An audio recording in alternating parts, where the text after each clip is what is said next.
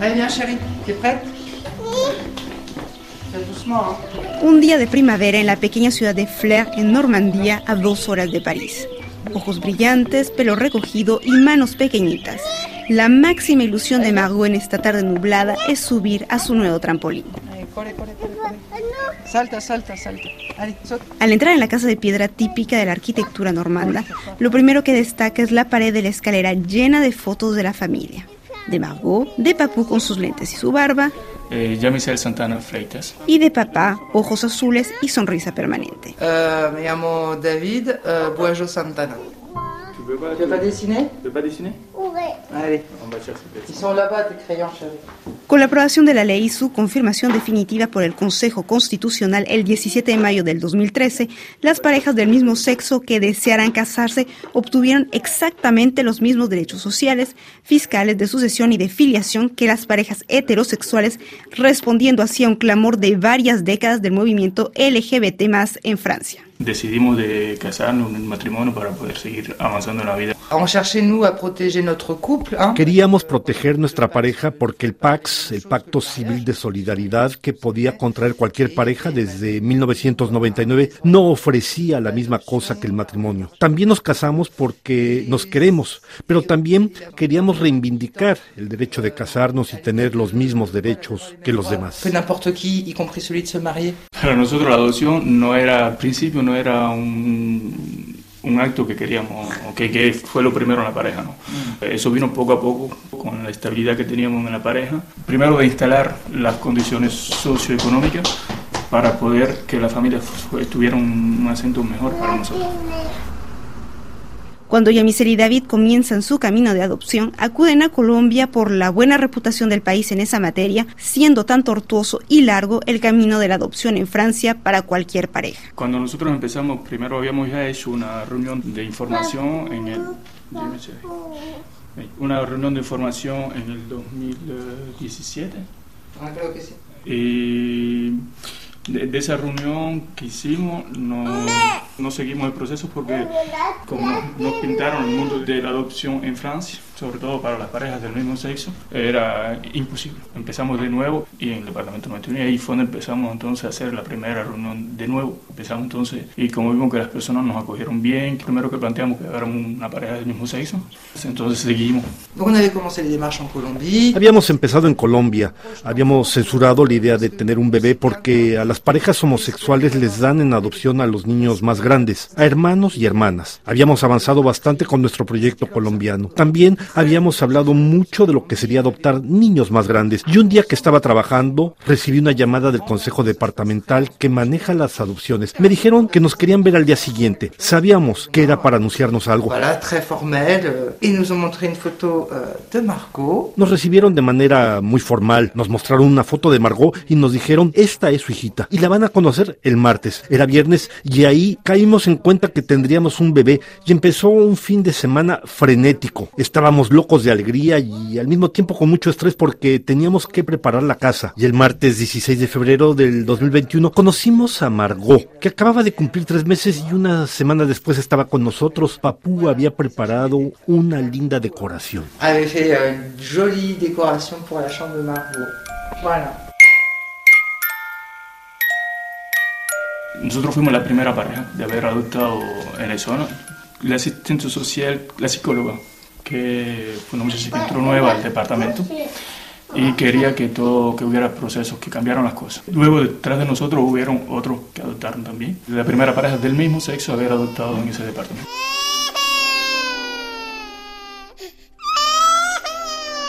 En menos de dos años, Yamisel y David se convirtieron en padres. 20 meses. 20, que es un récord. Es casi nos habíamos preparado para que el proceso fuera más largo. Con eso no, no, no, no dejamos de vivir esperando que el niño llegara. No. Tu veux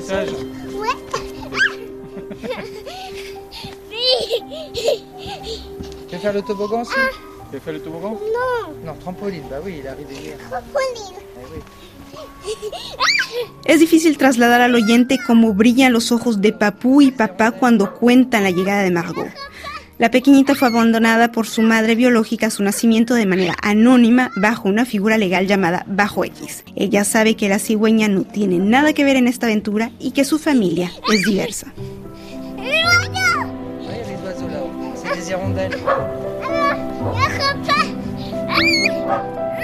Al llegar Margot a casa se abre un nuevo capítulo con los temores y los tanteos de los padres primerizos. No queremos ser la pareja de padres perfectos para la sociedad ni para Margot. Nosotros el objetivo que, teníamos, que queríamos era simplemente ser padres. Era lo que queríamos nosotros, de, de tener todos los problemas que tienen todos los padres y madre de este mundo, tener un niño que llora a las 6 de la mañana. Eso era lo único que queríamos nosotros, ser igual que los otros. No tenemos un comportamiento ostentatorio, pero nos ven aquí dos hombres con una niña. La sociedad ha evolucionado en el sentido correcto, muchas veces mejor y más rápido que las instituciones. Avance más vite que la société, je trouve, sur, certaines questions. Una evolución palpable sin duda, pero el casi cuento de hadas de la familia Santana Freites Bojo no es representativo en 10 años de matrimonio igualitario de 23.000 expedientes de adopción, solo 250 parejas han podido adoptar. Yamis y David adoptaron en 20 meses. Estadísticamente, las parejas pasan entre 5 y 7 años antes de que les propongan un hijo o una hija. Los que no han logrado adoptar llevan esperando 7 o 10 años y las probabilidades mejoran si los futuros adoptantes viven en grandes metrópolis. Lo que es poco, pero hace una década cuando el gobierno socialista de François Hollande promovió la ley, este horizonte parecía más que lejano. Al proponer el matrimonio igualitario, la adopción y la afiliación, se prendió una chispa en la sociedad francesa que dejó huellas sociales y políticas. Un père, une mère, c'est élémentaire. Un père, une mère, c'est élémentaire. Un papá y una mamá son indispensables. Este eslogan resume el concepto de familia que movilizó este domingo en la capital francesa a miles de franceses de diferentes orígenes, religiones y tendencias políticas que se oponen al proyecto de ley que permitirá el matrimonio entre homosexuales. María Laura y su marido concejal comparten esta idea. Encuentro que no es normal que esa ley pase. Un chico tiene que tener un padre y una madre. Uno no puede cambiar la natura, pero que uno no tiene dos padres y dos madres. Matrimonio existe para que un hombre una, una mujer, una mujer tiene eh, des enfants. Tenga, tenga chicos. Chicos. Entre el otoño boreal del 2012 y la primavera del 2013, manifestaciones similares con miles de personas ocuparon las primeras planas de los diarios. El movimiento La Manif pour tous, en eco al nombre propuesto por la ministra de la Justicia, Christian Taubira, Le Mariage pour tous, el matrimonio para todos, tomó un auge político inaudito, un movimiento más que todo de corte religioso, pero no solamente. Mi nombre es Víctor Hugo Ramírez García, soy profesor investigador en la Universidad de París Este Créteil.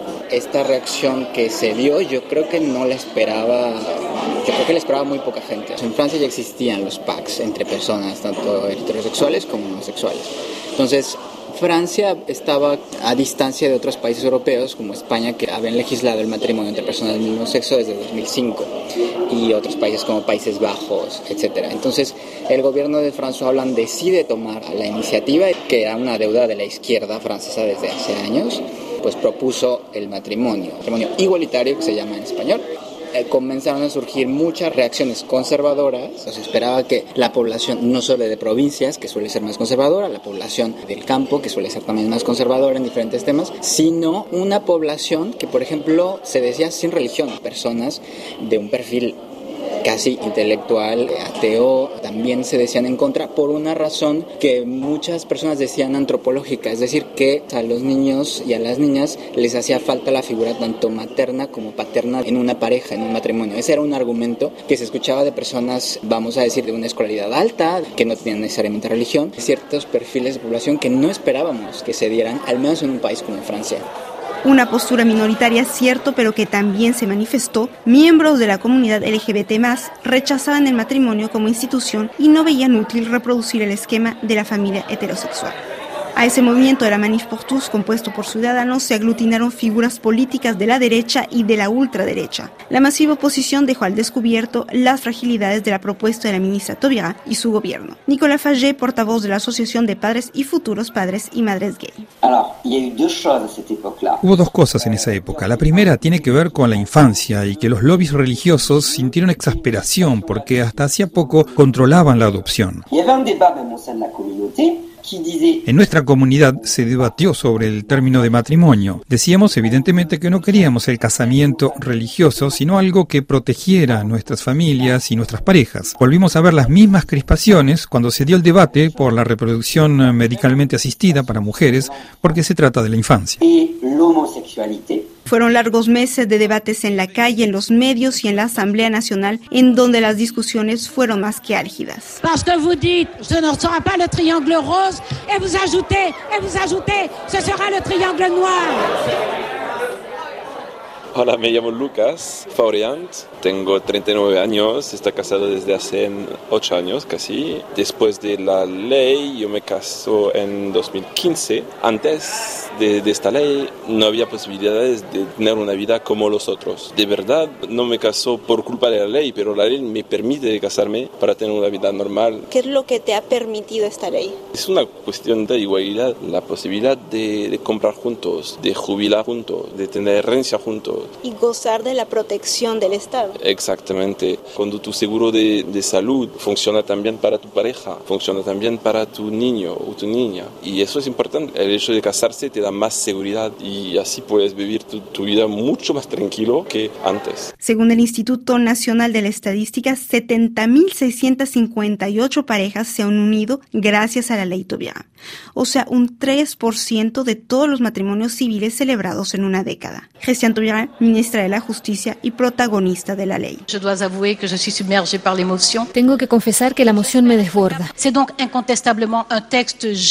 Es sin duda alguna un texto generoso que votaron hoy y se los agradecemos porque como decía Nietzsche, la verdad mata, pero la que se calla se vuelve venenosa. Merci a vous tous. Al adoptarse la ley, el movimiento de la Manif pour tous no pierde ímpetu, alcanza envergadura europea y se hace presente en cada debate de sociedad como la eutanasia. De hecho, la primera versión de la ley Tobiaga preveía un debate enseguida sobre la procreación médicamente asistida para todas las mujeres. Habrá que esperar el 2 de agosto del 2021 para que el Parlamento abra la llamada PMA a todas las mujeres, incluyendo a las solteras, y la ley de bioética de febrero del 2021 simplifica los trámites de filiación para las parejas de mujeres.